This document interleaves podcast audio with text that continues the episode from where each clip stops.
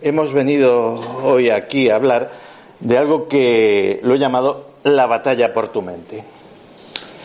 ¿Por qué la batalla por tu mente? Porque en el fondo todos sois dueños de un tremendo tesoro que a veces no somos conscientes de lo que es. Pero es un tesoro codiciado, es un tesoro que prácticamente desde que sacáis el pie derecho o el izquierdo, si no sois supersticiosos, de la cama, hay gente que os lo quiere arrebatar. Cada vez que os levantáis, en cuanto enchufáis la radio, encendéis la televisión, echáis un vistazo a vuestras redes sociales, a vuestros medios digitales, hay una legión, un verdadero ejército de personas, de instituciones, de empresas, de compañías, de partidos políticos, organizaciones no gubernamentales, grupos de presión, lobbies de tal o cual naturaleza que quieren hacerse con vuestro tesoro. ¿Y qué tesoro es ese? Vuestra mente, vuestras opiniones, vuestro criterio, vuestros prejuicios, vuestras acciones, lo que compráis, lo que decís, lo que pensáis, lo que votáis. Es un tesoro tan codiciado que se gastan miles y miles y miles de millones todos los años en investigación y desarrollo, solo en investigación y desarrollo, no ya en implementar esos medios, que también se gasta mucho dinero, en arrebataros ese tesoro, que esas opiniones, que esos actos, que esa forma de votar, de comprar, de ir por la vida, eh, creáis que siguen siendo vuestras, pero ya no lo sean. Y bueno, yo eh, estudié en su día publicidad, publicidad y relaciones públicas. Fue una carrera de cinco años, cinco años en los cuales te entrenan en un ambiente académico, universitario, básicamente a convenceros de cosas, a comeros el coco, a que eh, no seáis libres para actuar o para comprar. Y bueno, básicamente lo que se hacía antiguamente en publicidad era seducir, o al menos convencer, o al menos manipular de una forma más o menos sutil, pero siempre dentro, digámoslo así, de, de, las reglas, aunque sean las reglas del charlatán de feria, aunque sean las reglas del vendedor de crecepelos, aunque sean las reglas del tipejo que os quiere vender una moto, que siempre los ha habido en todos sitios. Y eso lo tenemos asumido dentro de la sociedad de consumo, lo tenemos asumido dentro de nuestro modelo capitalista como algo normal y está bien y está aceptado. ¿Por qué? Porque luego están los que hacen trampa. Y es de esos, precisamente, de los que vamos a hablar. De la gente que no pretende convenceros, de la gente que no pretende manipularos, de la gente que no pretende venderos cosas a la antigua, sino de la gente que quiere arrebataros ese tesoro con malas artes, con peores artes de las que se han utilizado tradicionalmente en la publicidad. Y ahora es cuando esto debería de cambiar. Ahora. Todo comenzó y todo comenzó con una cosa que se llamó el proyecto MK Ultra. Supongo que muchos de vosotros aquí que seguís estas temáticas estáis eh, familiarizados con el asunto. Era básicamente un proyecto de la CIA, de la Central de Inteligencia Norteamericana, para desarrollar métodos científicos para manipular la mente humana. Todavía me acuerdo, hace cosa de 20 años, cuando el MK Ultra era el MK Ultra que se me ha comido el Ultra, pero bueno, allá abajo pone Ultra.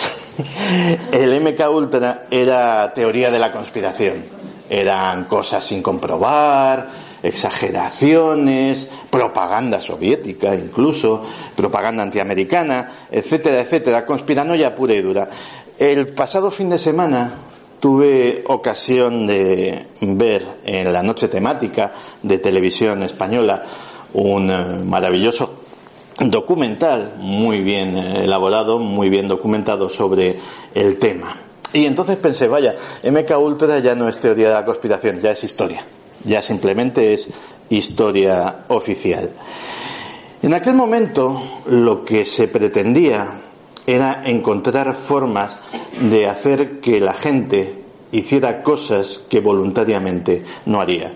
Traicionar a su país, asesinar a otro ser humano, eh, obedecer cosas que no obedecería, para ello se retomaron exactamente en el mismo sitio donde se habían abandonado, porque para eso se perdonó a los científicos eh, nazis que los llevaron a cabo, los experimentos que llevó a cabo el Tercer Reich, sobre todo con drogas exóticas como en aquel momento era el peyote, eran diversos alucinógenos, y luego más tarde el LSD. Y se hicieron verdaderas atrocidades. Se llegó a contaminar el suministro de agua de ciudades norteamericanas con eh, LSD, con alucinógenos, con pequeñas dosis, pues simplemente para ver cómo toda esa población eh, expuesta, mujeres, niños, adultos, ancianos, todo el que bebía agua del grifo, pues ver cómo aquello tenía algún tipo de, repercusión sobre cosas como la violencia doméstica, la delincuencia, el absentismo laboral, eh, el voto de, los ciudadanos, el activismo político, etcétera, etcétera, y sacaron conclusiones. Eh, para cosas como, por ejemplo, como por ejemplo eh, el sacarle información al enemigo o a los espías enemigos se montó una operación dentro del proyecto Ultra que se llamó por ejemplo Clímax de medianoche. Clímax de medianoche eh, era una serie, una cadena de prostíbulos montados por la Agencia Central de Inteligencia, en los cuales las prostitutas estaban eh, adoctrinadas para que le dieran determinadas sustancias a los clientes y mm, esas habitaciones tenían espejos falsos desde donde los científicos de la CIA filmaban todo lo que sucedía, todo muy retorcido, todo muy perverso. ¿Y cómo sabemos todo esto? Porque básicamente eh, terminó estando al descubierto. Eh, una comisión del Senado de los Estados Unidos, eh, dirigida por el senador Ted Kennedy, terminó descubriendo todo esto. La CIA rápidamente eh, quemó todos los papeles que pudo en una, en una, en una maniobra inédita en los Estados Unidos, pero aún así salieron a la luz muchísimos documentos en los cuales eh, pues se ponía de manifiesto experimentos con eh, gente internada en sanatorios mentales, con huérfanos, con prisioneros en cárceles. En definitiva, algo que se prometió que no iba a volver a suceder. Fue, fue un verdadero escándalo, fue una verdadera conmoción para, para el público estadounidense y bueno, el gobierno compareció ante sus ciudadanos y les dijo que, que esto nunca más volvería a ocurrir. El problema es que volvió a ocurrir. Miro mucho el reloj, no porque tenga prisa por irme, sino porque me administro muy mal el tiempo, así que me, perdonadme, perdonadme que, sé que causa muy mal efecto estar mirando constantemente el reloj, pero quiero contároslo todo en el tiempo que tenemos y así me voy dosificando. Todo lo de MK Ultra, básicamente, eh, tenía que ver con el tema de las drogas y el uso de hipnosis y otros medios digámoslo así, coercitivos a la hora de manipular la mente de las personas, pues por ejemplo para crear aquello que se denominó en su día asesinos programados, gente que mediante la sugestión hipnótica y el empleo de narcóticos se les programaba con una misión de la cual no eran conscientes y luego pues eh, el hipnotista eh, les daba una palabra clave, esa programación se disparaba con eso y llevaba a cabo esa misión. Pero todo esto era como muy primitivo. Y entonces empezaron a pensar en otro tipo de manipulación de la mente. ¿Por qué no utilizar la tecnología? Porque lo de las drogas, bueno, en fin, eh, nadie sabe cuando le echas un producto un producto químico a una persona en un vaso de agua como este, al final es muy difícil saber cómo va a reaccionar. No era una ciencia exacta. Y hubo gente que pensó que la solución estaba en las microondas. Ese esquema que tenéis ahí, no me lo he inventado yo, ese esquema procede de procede de un documento oficial desclasificado por los eh, servicios secretos de Estados Unidos. La desclasificación, además, tiene muchísima gracia porque este documento en concreto fue desclasificado por accidente. Resulta que eh, eh, una página web que se dedica a solicitar mediante el acta de libertad de información, que es la legislación allí para esto, a solicitar documentos secretos que creen que pueden ser de interés, que se llama de, Black Vault, la bóveda negra, pues eh, solicitó información sobre determinado tema.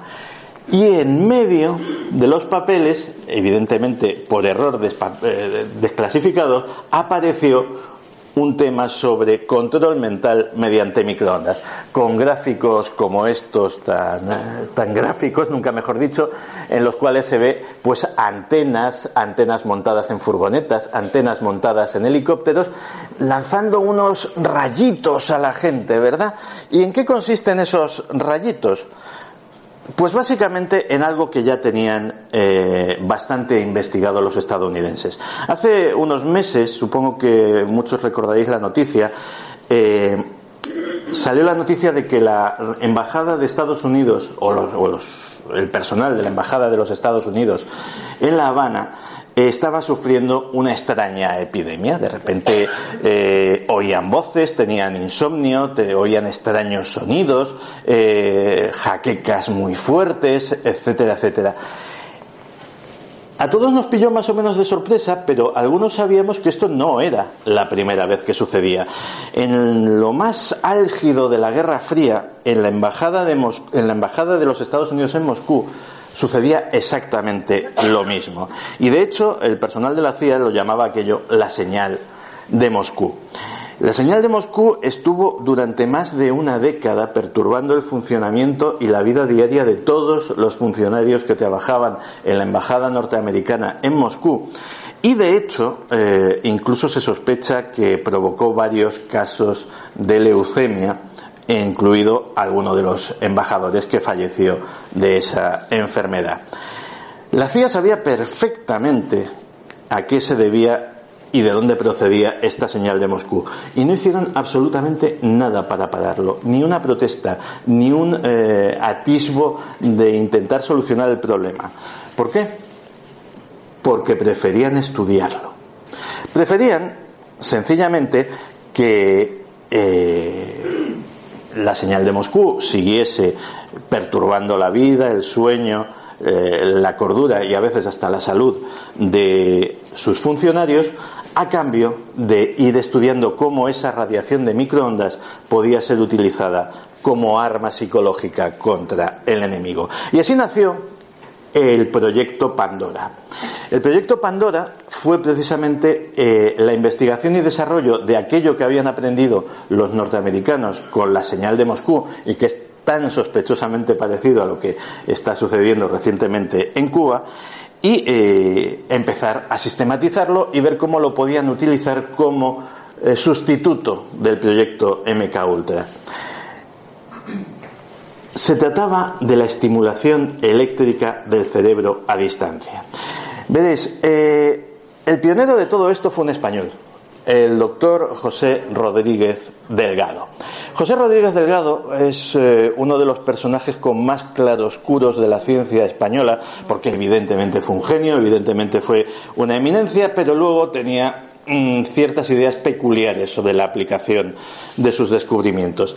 Aquí le tenemos en, yo creo, lo que fue su acto más célebre de, de, la historia. Esto salió en el Nodo, salió en los noticiarios cinematográficos norteamericanos, y es que un científico español le había implantado unos eh, electrodos en el cráneo a un toro de Miura y se había bajado al tentadero sin más arma que un pequeño mando a distancia. Y lo cierto es que las imágenes son impresionantes, porque cada vez que el toro se arrancaba a intentar embestirle, eh, Rodríguez Delgado lo que hacía era darle a un botoncito de su mando a distancia y el toro se paraba y empezaba a comportarse como un corderillo absolutamente manso.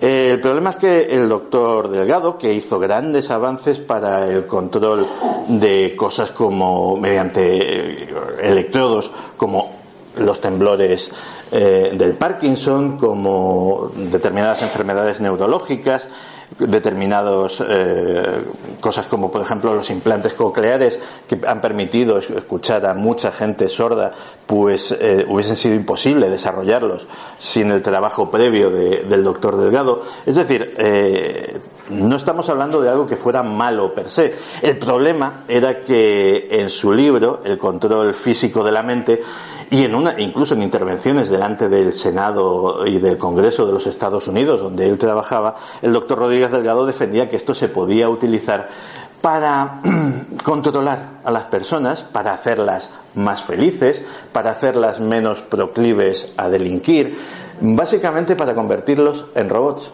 para meterles unos implantecitos en su corteza cerebral y controlarlos desde la sede gubernamental con un mando a distancia exactamente igual que el que utilizaban con el toro.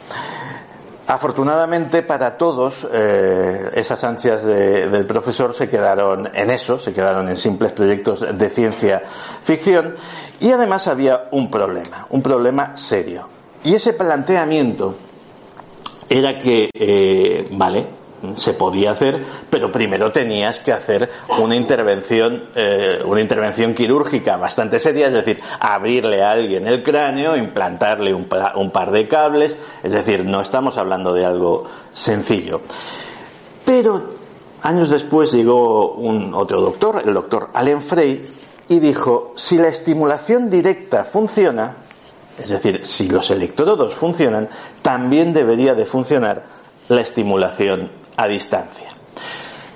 ¿Y para qué eh, quería hacer esto? Pues básicamente con los mismos, con los mismos propósitos. El doctor Frey pasó a la historia como el descubridor de una cosa que se llama el efecto Frey. El efecto Frey es eh, que las, radiaciones de microondas, cuando actúan sobre el oído interno, pueden provocar eh, sonidos directamente. Eh, alteran, eh, alteran la, física del oído y se provocan acúfenos, eh, tinnitus, zumbidos, campanas, sonidos generalmente muy molestos. Curiosamente, si hay algún en la sala, si hay algún otorrino, algún neurólogo, algún psiquiatra, algún médico de familia, a lo mejor habrá notado que los casos de zumbidos inexplicables eh, por parte de determinados pacientes están en alza. Eso, eso me lo han comentado a mí muchos galenos. Y básicamente eh, hay mucha gente que, que le da una causa. Y es que estamos constantemente expuestos a esas radiaciones de microondas. Además, generalmente el proceso que sufren esos pacientes suele ser siempre el mismo. Empiezan acudiendo al médico, al médico de familia, que le dice, bueno, pues lo mismo no, no tienes una infección en el oído, todo está bien, vete al otorrino. El otorrino te mira, te hace una explotación completa y te dice, pues eh, todo está perfecto, eh, esto va a ser estrés. Y terminas en el psiquiatra tomándote una, una serie de, de, ansiolíticos, que tampoco te van a quitar el zumbido de los oídos, pero eh, esto está sucediendo cada vez con más frecuencia. Y hay mucha gente que piensa que precisamente la razón de ello es que estamos siendo sometidos a radiaciones de microondas de una forma absolutamente inédita en la historia humana. Es decir, los teléfonos móviles funcionan con microondas, es decir, no estamos hablando solamente del horno, estamos hablando de que eh, hay cantidad de transmisiones de radiofrecuencia que ahora mismo nos están afectando a todos y que probablemente haya gente que sea más sensible que otra. Pero eh, el doctor Frey, cuando descubrió este efecto, dijo, bueno, pues entonces si realmente la radiación de microondas puede afectar tanto eh, al físico, al cuerpo de una persona como para hacerle escuchar sonidos, a lo mejor podemos alterar su cerebro de otras formas. Y entonces hizo su famoso experimento de las ratas estas ratas en concreto. Estas ratas eh, de laboratorio estaban viviendo en, un espacio, como veis, muy pequeño, hacinadas, y el doctor Frey eh, les hizo la vida mucho más complicada. Empezó a calentar la sala, a, darla, a bajarle su dieta alimenticia, a quitarles el agua, básicamente empezó a cabrearlas mucho. Eh, entonces estos animales empezaron a ponerse agresivos entre sí. Comenzaron a ponerse agresivos entre sí y entonces eh, el doctor Frey simplemente empezó con su proyector de microondas a buscar qué frecuencia los calmaba y la encontró. Encontró una frecuencia que a determinada intensidad simplemente le dabas al botón como hacía el bueno del doctor Delgado, pero ahora ya sin necesidad de meterle nada en la cabeza a aquellos animales, simplemente teniendo el haz de microondas, disponiendo de él. Y eso los eh, directivos de la CIA lo vieron como un descubrimiento brutal. Porque eh, empezaron a comprobar que efectivamente determinadas frecuencias de microondas a determinadas intensidades podían actuar a distancia sobre la mente de las personas y provocar una serie de efectos físicos y psíquicos. Eh, el bueno del señor de la lupa es el doctor Frey, por cierto, ya, ya de mayor, que se dejó hacer este, este retrato. Y los otros dos croquis son de precisamente esos documentos desclasificados por accidente a los que mencionaba. Especialmente el cuerpo femenino este que tenemos aquí y que dice el titular efectos de las, de las armas psicoelectrónicas es bastante llamativo porque de entrada es un documento oficial y nos habla de que existen algo llamado armas psicoelectrónicas, cosa que si no hubiese sido por la existencia de este documento, no nos habríamos enterado o al menos simplemente sería una cosa de estas que sospechamos los aficionados a la conspiración. Y vamos a ver qué dice. Dice borrado forzoso de la memoria, eh, cambios en la audición, eh, violentos ataques de picazón, eh, mm, temblores, dolor intenso, orgasmo forzoso, eh, dolor articular, eh, sueños controlados, leer y proyectar pensamientos en la mente del sujeto, rechinado de los dientes. Claro, estamos hablando de que todos estos efectos, y vemos la fecha además del documento 1974, no estamos hablando de algo de altísima tecnología, de lo último. Estamos hablando de los años 70. En los años 70 ya había algo que a distancia podía hacer eh, que tuvieses unos violentísimos picores que de repente te empezasen a doler todas las, las articulaciones sin que supieras exactamente por qué, o que fueras como Juana de Arco y empezases a escuchar voces que te inducen a hacer o a pensar o a, como poco a pensar que estás volviéndote loco. Yo he tenido ocasión de hablar con algunos, algunos psiquiatras que tuvieron, no sucede, no sucede, no sucede a menudo, pero que tuvieron eh, experiencias con personas que afirman escuchar voces. Es una enfermedad, lógicamente, es un trastorno psicológico, pero se encontraron con algún caso, algún caso aislado, en los cuales eh, tanto la, la actitud del paciente, es decir, parecía un paciente completamente sano, salvo que escuchaba esas voces, como, como su experiencia profesional les indujeron a pensar que realmente esas personas estaban escuchando unas voces procedentes de una fuente física eh, a la cual ellos no tenían, no tenían acceso. Y esa sensación eh, puede ser nada mm, descabellada, porque todas esas investigaciones dieron como efecto eso que veis montado en ese vehículo de ahí. Esa es la primera arma reconocida de microondas de la historia. Ya es antigua. ¿eh? Esto, esto estamos hablando de finales de los 90, principios de los 2000. De hecho, su utilidad es eh, básicamente antidisturbios. Es eh, generar a distancia una sensación incómoda a, grandes multitudes, a grandes masas de personas. Eh, se, ha utilizado sobre todo en los países que ha ocupado Estados Unidos, en Afganistán, en Irak, eh, para evitar manifestaciones, para evitar grandes tumultos. Y claro, mm, esto es muy primitivo, porque básicamente, o al menos eso es lo que se confiesa, ese arma de microondas lo único que te hace es proyectarte microondas a lo bestia y hacer lo que hacen las microondas, es decir, calentar todos los fluidos de nuestro cuerpo, que somos un 70% agua, y provocar una sensación primero febril y luego de dolor intenso que hace que esa multitud huya. Pero ya es utilizando armas de microondas.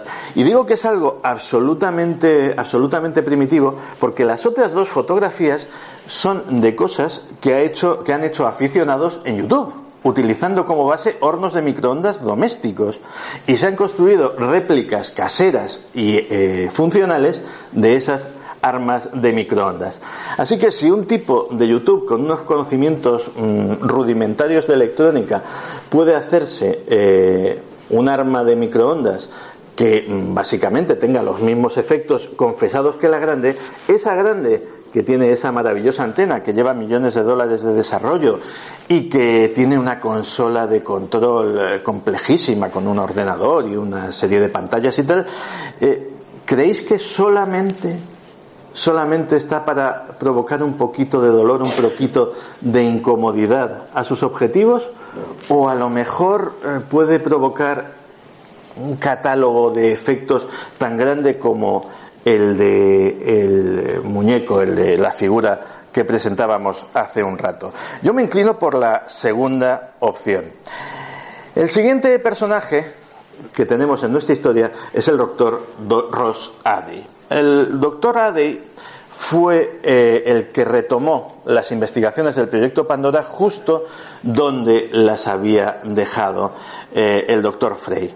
Y su contribución fue enorme porque eh, él era técnico, eh, o sea, había, estaba especializado en encefalografía y su teoría era que el electroencefalograma tenía no solamente eh, información relativa al funcionamiento del cerebro, sino información relevante en cuanto al contenido del cerebro, es decir, sobre nuestras emociones, sobre nuestros sentimientos, sobre las cosas en las que pensamos.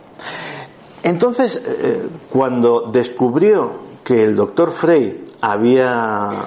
Voy a ver cómo voy. Me estoy enrollando. cuando, eh, intentaré abreviar. Eh, cuando descubrió que el doctor Frey había descubierto que se podía estimular el cerebro a distancia gracias a las microondas, su idea fue la siguiente. Dice, si cogemos la información que tenemos del, encefalograma y, por ejemplo, sabemos qué longitud de onda o qué tipo de ondas provocan la ira, o qué tipo de ondas provocan el sueño, o qué tipo de ondas provocan el miedo, o qué tipo de ondas eh, producen el dolor.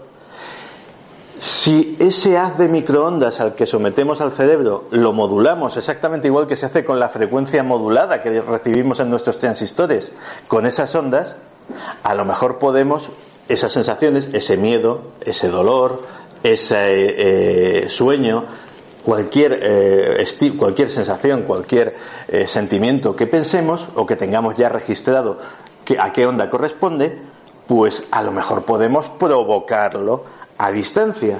Y efectivamente esos fueron los siguientes experimentos. Experimentos que dieron lugar a uno de los proyectos más siniestros de la historia de, los, de las operaciones secretas estadounidenses, que fue el proyecto Niebla Carmesí. El proyecto Niebla Carmesí consistía básicamente en coger aviones Hércules C-130 como este de la imagen y en el portón trasero, ahí lo vemos instalado, son unos aviones de carga muy grandes que tienen un portón trasero abatible, montar una de las antenitas que hemos visto antes. Y aquí ya no consistía tanto en eh, provocar daño o, usarlo como arma convencional, sino precisamente a grandes grupos de población generarles determinadas emociones. Básicamente, si vamos a invadir Irak y tenemos a los aguerridos tipos de la Guardia Republicana de, Saddam Hussein esperándonos eh, en, un, eh, en una posición en la cual nos pueden hacer sufrir bastante y que tengamos muchas bajas, pues a lo mejor si pasa por encima este avión modulando una serie de ondas que les produzcan un intenso pánico, pues el trabajo se nos facilita muchísimo. Y de hecho eso es lo que sucedió. Podían inducir pánico, podían inducir ira, podían inducir eh, todo, tipo de, todo tipo de sensaciones en grandes eh, masas de gente que estuviera reunida en un sitio. Eh, funcionaba con los grandes números. Había gente que parecía inmune, pero normalmente la mayor parte de la gente respondía bien al estímulo. Es curioso porque el, el lugar el lugar donde, ya volver a lo de antes, el lugar donde se sospecha, y la sospecha es más terrible, que se experimentó con, con, el, con el proyecto Niebla Carmesí, fue en la guerra civil de Ruanda. La guerra civil de Ruanda empezó con un accidente de avión eh, en el cual el presidente eh, del país falleció con buena parte de su séquito y de su gobierno empezó a, alguien, nadie sabe quién, empezó a esparcir el rumor de que la tribu rival del presidente, los Tutsis, habían sido los, los Hutus, perdón, habían sido los responsables de, del accidente. Habían puesto una bomba en el avión y en aquel momento llegaron a un aeropuerto, a, a una pista más bien escondida de la selva de Ruanda, tres aviones C-130 equipados con estas antenas, equipados con eh, mecanismos de despegue de despegue en pista corta, que son unos cohetes que les ponen detrás porque estos aviones necesitan mucha pista para despegar, entonces eh, estaban equipados con ese tema y eso durante toda la guerra civil de Ruanda, esa guerra en la que hubo mutilaciones, en las que hubo eh, asesinatos, torturas, un auténtico genocidio que conmocionó al mundo, pues esos tres aviones con esa antena asomando por la parte del portón trasero estaban constantemente como buitres sobrevolando aquellos escenarios terroríficos.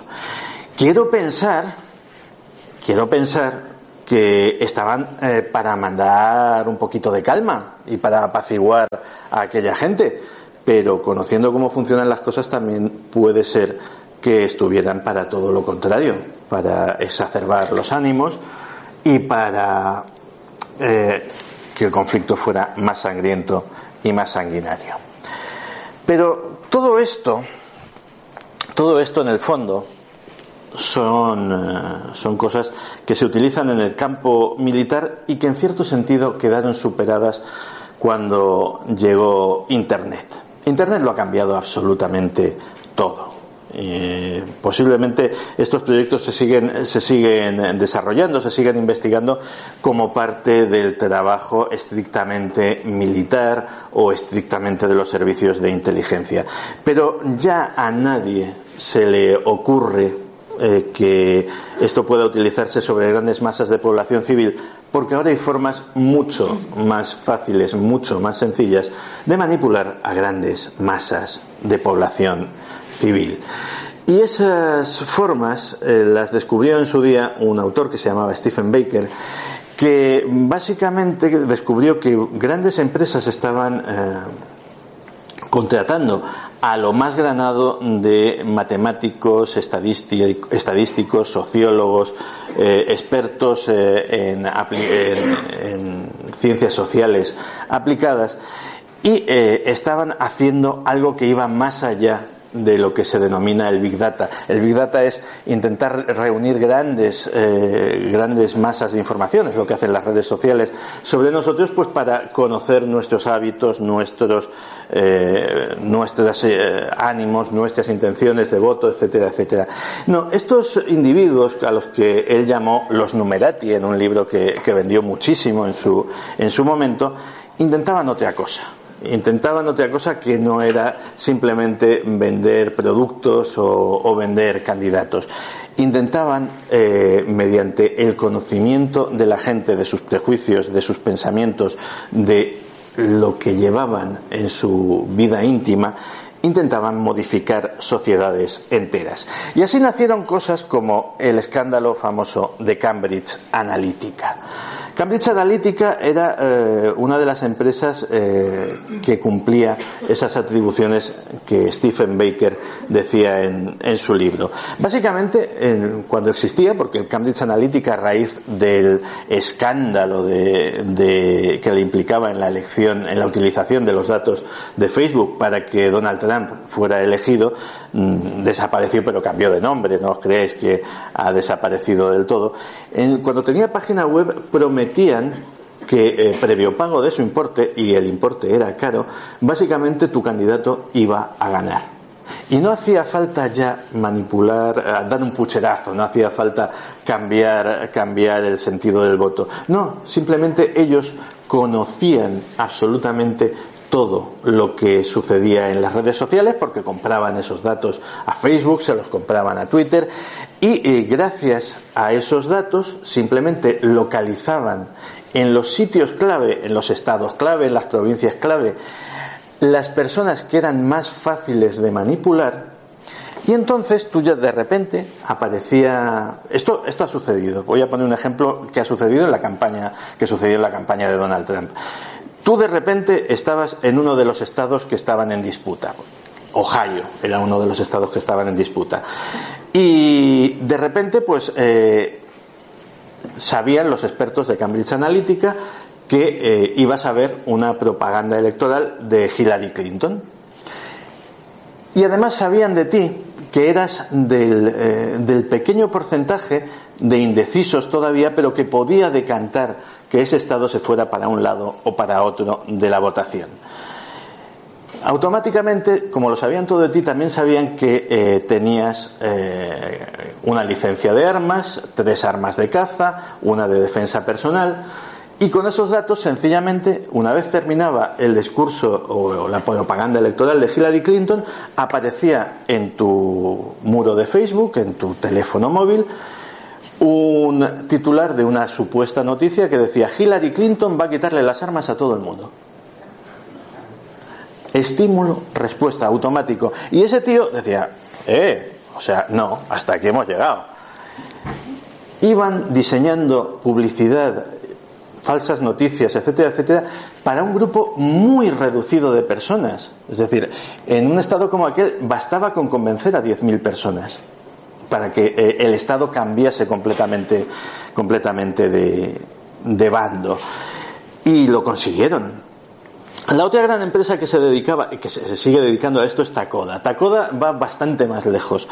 Eh, cuando navegáis por Internet, que además ahora la legislación de la Unión Europea se ha puesto bastante, bastante seria con eso, eh, supongo que estaréis cansados de que cada vez que entráis en una página nueva, eh, hay una cosa que se llama la política de cookies. Las cookies son unos programitas que mm, básicamente, en principio, se meten en vuestro navegador y eh, son para mejorar vuestra experiencia en esa página web, pues para que retoméis eh, la navegación donde la habéis dejado, para conocer qué productos en el caso de cosas como Amazon o como Spotify, pues qué cosas os gustan, etcétera, etcétera. Pero lo que no os cuentan es lo que hace Takoda. Takoda tiene acuerdos con todas esas páginas web. Es decir, Takoda paga a los grandes periódicos estadounidenses, Takoda paga a Amazon, Takoda, paga absolutamente a todo el mundo. ¿Para qué? Para que metas, eh, para que aparte de las tuyas, de las de esa página web, metan su cookie. Y su cookie hace una cosa que no hace ninguna otra.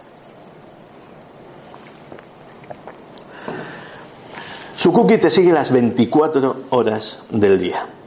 Su cookie eh, sabe absolutamente todo. A qué páginas web vas, cuánto tiempo pasas en ella, eh, si eh, de esa a cuál otra vas. Takoda, por ejemplo, son los descubridores de una cosa que a los sociólogos les llamó mucho la atención, que todos creían que la gente en Internet se movía a su libre albedrío que la gente, eh, pues cada uno éramos un mundo y navegábamos en una especie de caos. La cookie de Takoda descubrió que navegamos en bandadas. Los tráficos de Internet, los tráficos de redes sociales, son muchísimo más uniformes, y eso sorprendió muchísimo a la gente, de lo que pensamos. Eh, ¿A qué se dedica Takoda profesionalmente? ¿Para qué hace todo eso? ¿Para el desarrollo de la ciencia y de la sociología? No. Una vez han identificado a la bandada, lo que hacen es moverla de un sitio a otro a voluntad. Es decir, la van, eh, modificando su comportamiento y son contratados por empresas, eh, organizaciones, eh, partidos políticos, etcétera, etcétera, para que, bueno, pues su mensaje en las redes sociales salga beneficiado.